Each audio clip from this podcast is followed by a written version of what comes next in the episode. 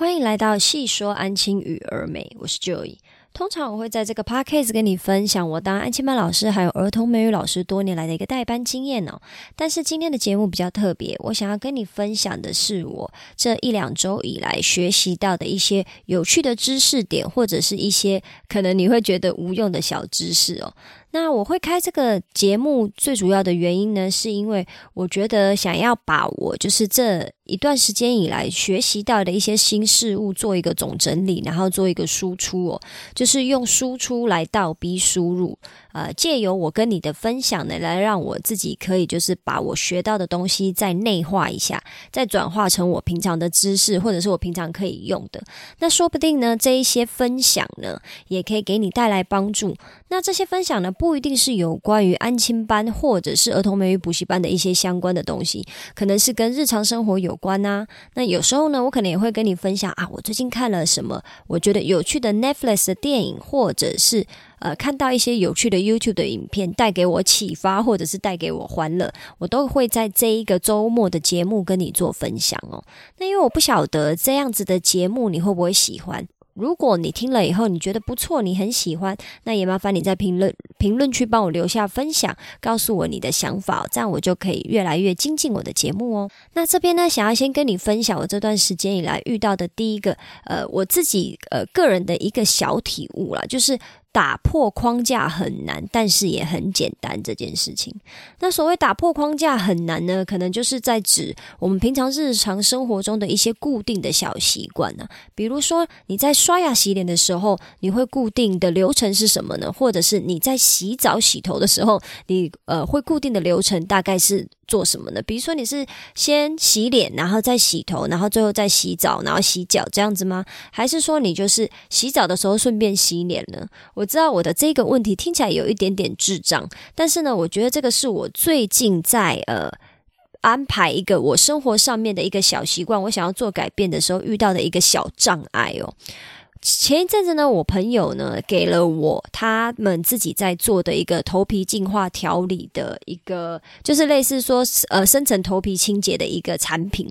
那他们最近研发出了这个产品，然后就是拿给我做试用啊，然后想问问看我的感受嘛。那这个头皮调理的这个东西呢，它的使用方式是，就是你洗完头以后呢，把这个头皮调理液。就是涂抹在头皮上面，然后用指腹按摩三分钟以后，让头皮充分休息，然后它可以减少你掉发、断发，或者是减少白发的几率。这样子，我就是在想说，诶，我到底要怎么把这个头皮调理的部分，就是转化到我的习惯里面嘛？像这个呢，就是你说起来很简单，但是真的要你打破习惯，其实是有一点点难度的。为什么？我这边呢，跟你分享一下我的洗澡的习惯呢。我的洗澡习惯呢，就是我就是洗完先洗头，然后洗完头以后呢，我就会用我的护发。护完发以后呢，我就会直接洗澡，洗完澡，然后我就是直接啊擦干身体，擦乳液，然后就穿衣服了。那因为这个头皮调理液呢，它需要在越洗完头、清洁完以后，你才可以放到你的头，你才可以上到你的头皮上，然后做按摩，而且不再做清洗嘛。那它是不是就势必要放在我的护发？步骤之后，放在我护发步骤之后，我才有办法，就是把它点到头皮上，然后按摩我的头皮，然后不要再把它冲掉嘛，因为是要让头皮吸收的。可是呢，因为我在用完我的护发以后呢，通常我的下一个步骤是洗澡。那洗澡的话，是不是就是呃会直接就是冲水，然后呃可能就是用那个泡泡啊，就是洗身体，然后再冲水冲掉嘛？那我这个样子，如果说我是洗完澡以后呢，再使用，比如说我发膜冲洗完以后，然后再洗完澡以后用我要用这个头皮调理的部分呢，我就会常常忘记这个动作，因为我就会很自然而然的去拿我的那个浴巾，然后来擦身体、擦乳液了，然后完全忘记要呃用头皮调理的这一个产品。那如果我就是好不容易记得了，比如说我今天就是呃洗完澡了，就是要在呃。用浴巾擦干身体之前，我想到了这个步骤，我就必须要光着身体去使用我的头皮调理的这个产品，然后还要按摩三分钟，然后让它吸收嘛。那最近天气又这么冷，我现在录音的时候是差不多是二零二二年十二月。出，已经开始在变很冷了嘛。那我是不是光着身子使用这个产品，我就会觉得哦妈呀，好冷哦，怎么会这个样子呢？结果我这两天在洗澡的时候，我终于想到了，我就是可以在洗完发膜以后，但是在还没洗身体之前的这中间，我一边冲热水，一边使用这个头皮净化调理。这样我就不用光着身子，然后我又可以加入这个调皮头皮调理液的呃头皮净化调理的这个产品的使用的新习惯，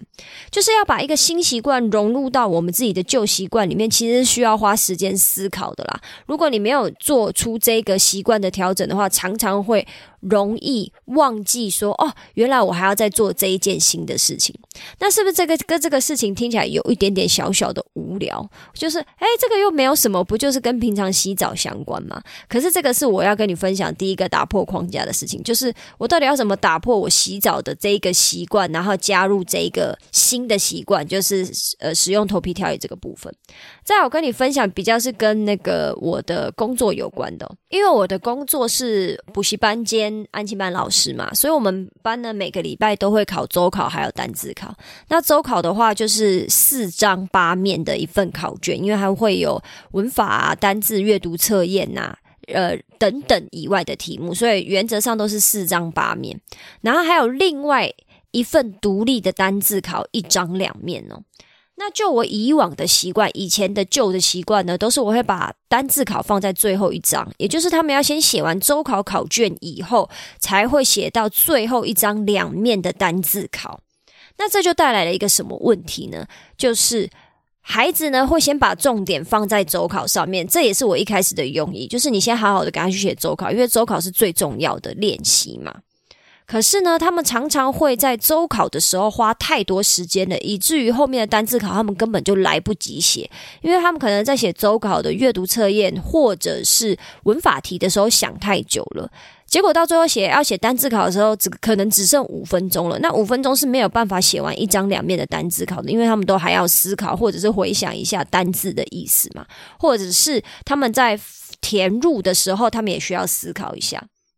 那因为这个样子呢，其实他们单自考有时候会考得很不理想，常常都是因为时间来不及，倒也不是说他们完全不会写。再来就是我在看成绩的时候，其实是很不方便的，因为我把周考四张放在上面。单字考放在最后一章嘛？那是不是我在看完周考成绩的时候，我还要往下翻好几章以后，我才有办法看到最后一章的单字考的成绩呢？这样子，我在跟外师做一个呃，就是成绩的检核，就是我要先从成绩开始去判断哦，小朋友可能这周的表现或落在哪边。比如说这一周他们表现都不错，都考八九十分，那就代表单字跟周考的部分他们吸收的还不错，这个是初步的判断嘛？那如果他们这一周的单字考跟周考可能都考六七十分，甚至不及格，那就代表这一周的题目对他们来讲比较难，有可能是他们没学好，也有可能是我的题目出的有问题，太难了，出到课外的，或者是还不符合他们目前的学习的程度嘛。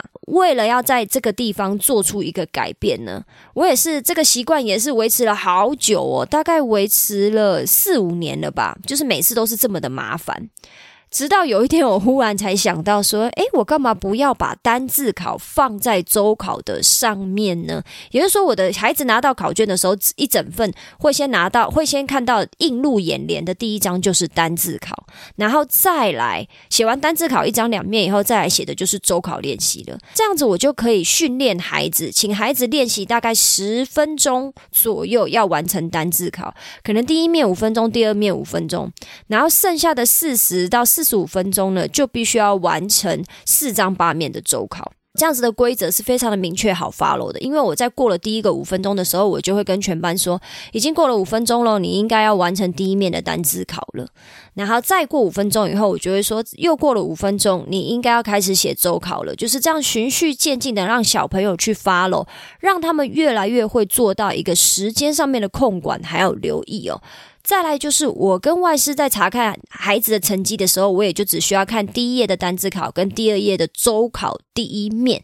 就会看得到成绩。我跟外师在检核成绩这一块也可以非常的迅速又确实哦。这两个的呃经验分享呢，都是我们在做出改变以后，尤其是我我在做出改变以后，事后回想就会觉得说啊，我根本就是猪嘛！这个这么简单的事情，为什么我一开始没有想到呢？好像还要这样大费周章的，就是。好像脑力激荡一下，然后才好不容易想到这么小小的一个转变哦。那最后我来跟你分享一下我家猫咪的呃，他们睡觉的地方啊。因为我家猫咪呢，他们是有自己的一个小房间，就是有点类似像小仓库然后小仓库那边当然就是有窗户嘛。他们是有就是呃两扇窗户的，那其中有一扇窗户是我最常打开，让他们呃就是透气通风，让他们房间里面就是不要都是那个猫砂的或者是饲料的味道。那以往呢，这个纱窗是没有什么问题，然后可能经年累月的使用下，那个纱窗终于破洞了。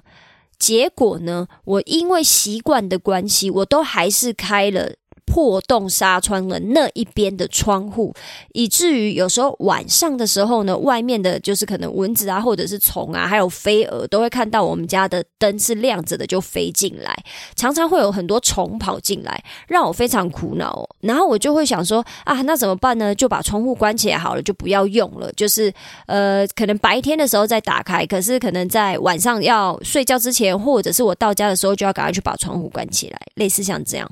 那一样，这个习惯我维持了非常久，可能维持了大概从窗户呃纱窗破掉以后呢，我可能维持了三四年呢。那这边可能有人会想说，那你干嘛不去修纱窗就好啊？就是懒惰没，然后就没有这个习惯，又常常忘记嘛。那当然就是一直没有去做这件事情。后来也是有一天，我忽然想到。我为什么要这么执着跟坚持我这个习惯，就是只开左边那一扇窗户呢？因为左边那一扇窗户就是纱窗破掉的那一扇窗户。它右边还有一扇窗户，而且它的纱窗是完整的，就是没有破掉的。也就是说，我一直开着右边的窗户的话，绝对不会有虫跑进来。你听起来是不是觉得我就是个大智障？就是为什么这么简单的事情，我竟然没有想到？对我现在回想，也觉得我真的就是个大智障啊！为什么我当下没有想到这件事情？就是那我就改开右边的窗户就好了。哎，我也真的完全不知道。可是，you don't know what you don't know，就是你不知道你不知道的事情，你没想到就是没有想到。然后有一天忽然顿悟以后，才发现。啊，对呀，我就是做这样子一个小小的改变就好了嘛。那我刚刚跟你分享，不管是我洗澡啊、洗澡的习惯，或者是我在工作上面考放考卷的一个习惯，甚至到就是我家猫咪窗户我开我开哪一扇窗户的这个习惯呢？我想跟你分享的都是，呃，我们平常固定使用的框架呢，或者是我们固定的习惯呢，久了以后呢，我们都会有一点点僵化了。我们的思维，就是我自己的思维就会有点僵化了，因为我就是很自然而然的习惯做这一些事情了，直到某天的一个小刺激或者是小顿悟、小改变，才会发现说，哎，其实我这样子调整对我的生活来说是更方便，让我的生活过得更开心。我们的习惯跟框架其实很难打破，但是呢，我们有时候可以去思考一下，一个小小的转念或者是顺序上面的调整呢，我们就可以让生活更美好，往目标更。呃，靠近一步，也就是说，我们往我们的目标的那个方向更靠近一步呢。啊，不晓得你平常生活中有没有哪一个固定的习惯，呃，就是可能会让你，也不能说感到苦恼了，就是可能你想要做出一个小改变，或者是你想要加入一个新习惯的时候，你是怎么做的呢？你有没有跟我一样有这样子的经验？就是哦，已经固定做一件事情。的流程已经就是好一阵子了，然后有一天忽然发现，哎，我只要调整一下，就是可以其实让我自己过得更好。如果有的话呢，也麻烦你在评论区帮我留下你的分享哦。然后再来呢，我这边想要跟你分享的呢，就是我平常都固定有在听一个线上课程啊，那那个是一个大陆的 A App，叫做得到。那如果你有兴趣的话，你可以去下载这个得到的 App，它里面有很多免费的资源，它也有付费的资源。那我会听免费的资源，我也会听付费的资源。我最喜欢听的就是里面的其中一个课程。如果你有兴趣的话呢，我会在之后的节目跟你做分享。那今天要跟你分享的呢，是得到上面的一个免费的资源呢，它就是周一到周五每天都会更新两则新闻。可是这边要先说，他们更新的新闻，呃，有很多都是跟大陆。那边相关的会有一些国际的呃时事。做一个更新，但是大部分还是跟大陆国内的事务做相关呐。这边呢，麻烦呢就不要来问我我的政治倾向，或者是比如说你是台独派，然后就来攻击说啊，怎么可以使用大陆的产品？就麻烦不要来做这件事哦。我这边只是纯粹跟你分享我听到的一些我觉得有趣的资讯呢。那这边先跟你分享我听到的第一个有趣的资讯哦，就是呢，日本明治大学呢推出了一款减盐的餐具哦。什么叫做减盐的餐具呢？也就是说，他利用了一个碗，然后还有一个类似像吃饭的筷子，然后呢，这个筷子上面呢会连接一个微弱的电流装置，电流装置呢在绑在你的手腕上面。然后你把你的食物放在这个碗，然后用这一个有电流装置的筷子呢，去吃碗里面的食物。那你在吃食物跟拿碗的时候呢，就会形成一个闭环。就是我也不太确定闭环的原理，因为我不是学这个的。简单讲，就是你在拿着筷子跟碗这样把东西放到嘴巴里面的时候呢，可能形成了一个。回路就对了，然后呢，那个微弱那个电流装置呢，就会放出一个微弱的电流来刺激你的味蕾，然后你的味蕾的里面的某个。就是不知道是细胞还是什么，就是会变得很活跃，用来改变你对食物的感知。意思是什么？比如说我们平常吃，假设啦，我只是假设，平常我可能需要吃到这样咸度的牛肉面，或者是呃饭菜，我才会觉得啊，这个饭菜有味道，很好吃。尤其是我们有时候累的时候嘛，我们就是很喜欢吃那种呃高油高盐，因为吃起来就是爽歪歪的那种食物。那借由这个减盐餐具呢，你就可以吃到，比如说。减盐的，比如说我平常的牛肉面，我喜欢吃正常口味，可是我用这一套餐具吃呢，我可能就可以吃减盐三十趴的牛肉面，甚至吃到减盐五十趴的牛肉面。那这可以带给我什么帮助呢？就是我在吃的时候，我明明就是吃减盐三十趴或者是五十趴的口味的牛肉面。但是我借由这个电流的刺激哦，它让我的味蕾就是可能更发达、更呃敏感了，所以我吃起来的味道，我会觉得跟原本的牛肉面的味道是一模一样，一样咸，一样鲜美，一样好吃的哦。这样子的话，是不是就是对身体比较健康？因为其实我实际上是在吃减盐嘛，只是说利用了一些可能物理的。物理的效应之类的，我也说，如果我说的很烂的话，就麻烦你就是再纠正我一下，在评论区纠正我一下。就是利用一些这样子的一些外在的因素，就是来去改变你吃东西的一个味觉哦。可是呢，也可以达到你觉得好吃又身体健康这个部分。我是觉得，我听到这个发明的时候，我第一个想法就是真的觉得，哇，日本人真的是很疯狂诶，就是他们在很多小东西上面。呃，因为对我来讲，这个呃筷子跟餐具的这个部分 算是小东西啦，可是呢，他们却可以发挥的淋漓尽致哦。可能这个应该是一个蛮厉害的大发明啦。可是我就觉得，啊，这个真的蛮有趣的。因为我个人哈，我本人是吃比较重口味啦。虽然说现在我有在一六八，然后跟注意我进食的热量以后，我的口味有开始慢慢变淡了，但是呢。时不时的还是很想要吃重口味的东西，因为就是觉得这个太好吃了嘛。可是这边先跟你说一个淡书哦，呃，就是我看了一下那个网络上面的分享还有照片呢，就是发现说，哎，呃，那个餐具呢，我个人认为没有实际上面的轻巧跟好用啊，因为它还要绑一个就是微弱的电流装置在你的手腕上面嘛。我是觉得看起来，呃，使用上面可能。并没有这么的亲民哦，然后再加上呃，它的装置呢，其实你要说大也不大，但是你要说小也不小啦，所以可能还需要花一点时间，就是让它再去优化。然后甚至呢，实验还有发现呢，其实呃，配合这个实验的测试者是有感觉到电流的，但是呢。他们感觉到的电流呢，百分之八十的人是表示说，啊，这个电流的强度我还可以接受了。但是呢，也有二十趴的人认为说，哦，这个电流的感觉是日常生活中不能忍受的。这表示呢，人类对这种电流的感受的差别很大嘛。所以我想，就是在还没有优化就是电流的感觉的这一个。呃，可能应该要说缺点，或者是这一个状况之前还没有优化之前呢，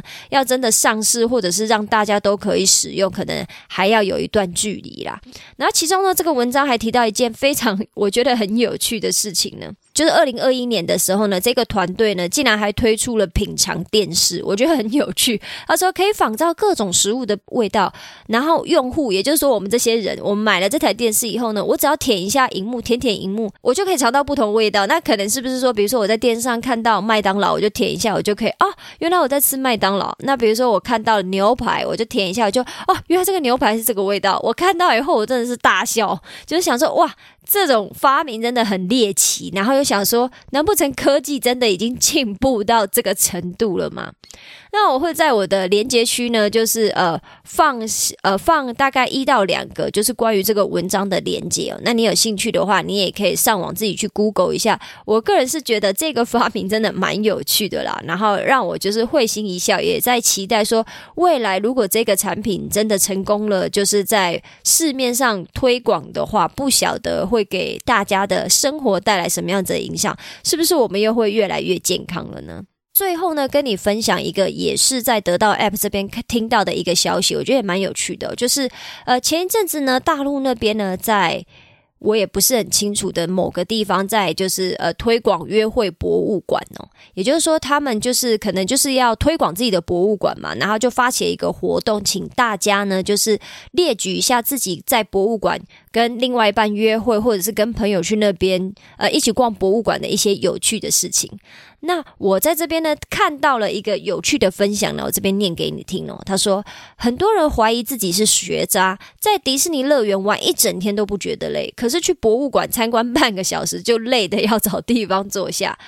再来就是连续看五六部电影都依然很兴奋，但看完展区的一个展馆就无法集中注意力了。我听到这一段分享的时候，我也是笑了出来，就是觉得诶。好像讲的蛮合理的，因为如果今天是叫我去博物馆看，说真的，我不是一个文青啦，我不是这种就是呃文艺气息这么浓厚的人。如果你今天要我去看画廊的一个画展，我应该是会拒绝的啦，我会拒绝，因为我觉得很无聊嘛，我对这个没有兴趣，尤其是看画展的时候，我完全看不懂他想表达什么意思啊，或者是说呃这一幅画。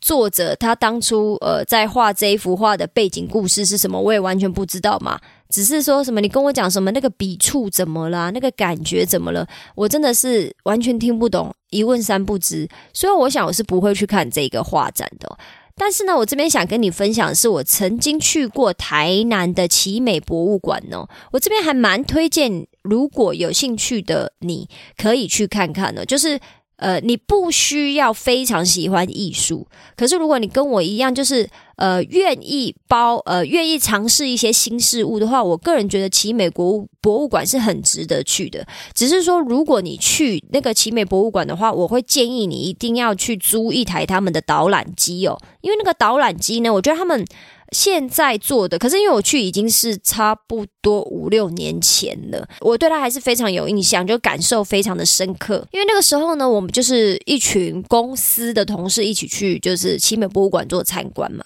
那那边有导览机可以租，那就不用，就是看你自己个人想不想租导览机。我记得导览机。不知道是不用钱还是费用很低啦，反正我简单讲，我就去去租了。那那个导览机非常的有意思哦，就是你把它就是一样嘛，挂个耳机在你耳朵那边，然后把机器放在可能包包里面或者是裤子口袋那边，然后你接近你的就是展览的地方，比如说你今天想要看哪一个部分的展览，你接近那边，它就会有一个类似像 Q R code 的东西给你扫，用那个导览机去扫。那扫了以后呢，那个导览机就会直接告诉你说。关于这一个呃，呃可能展览，比如说是画作，比如说是雕像，比如说是呃，从以前到现在，关于声音机器的一个进化的过程，或音乐呃乐器进化的一个过程，它就会在导演机里面告诉里面告诉你这一些小故事。那导演机又可以选择，应该是国语、台语跟英文都有。那我那时候当然是听国语的嘛，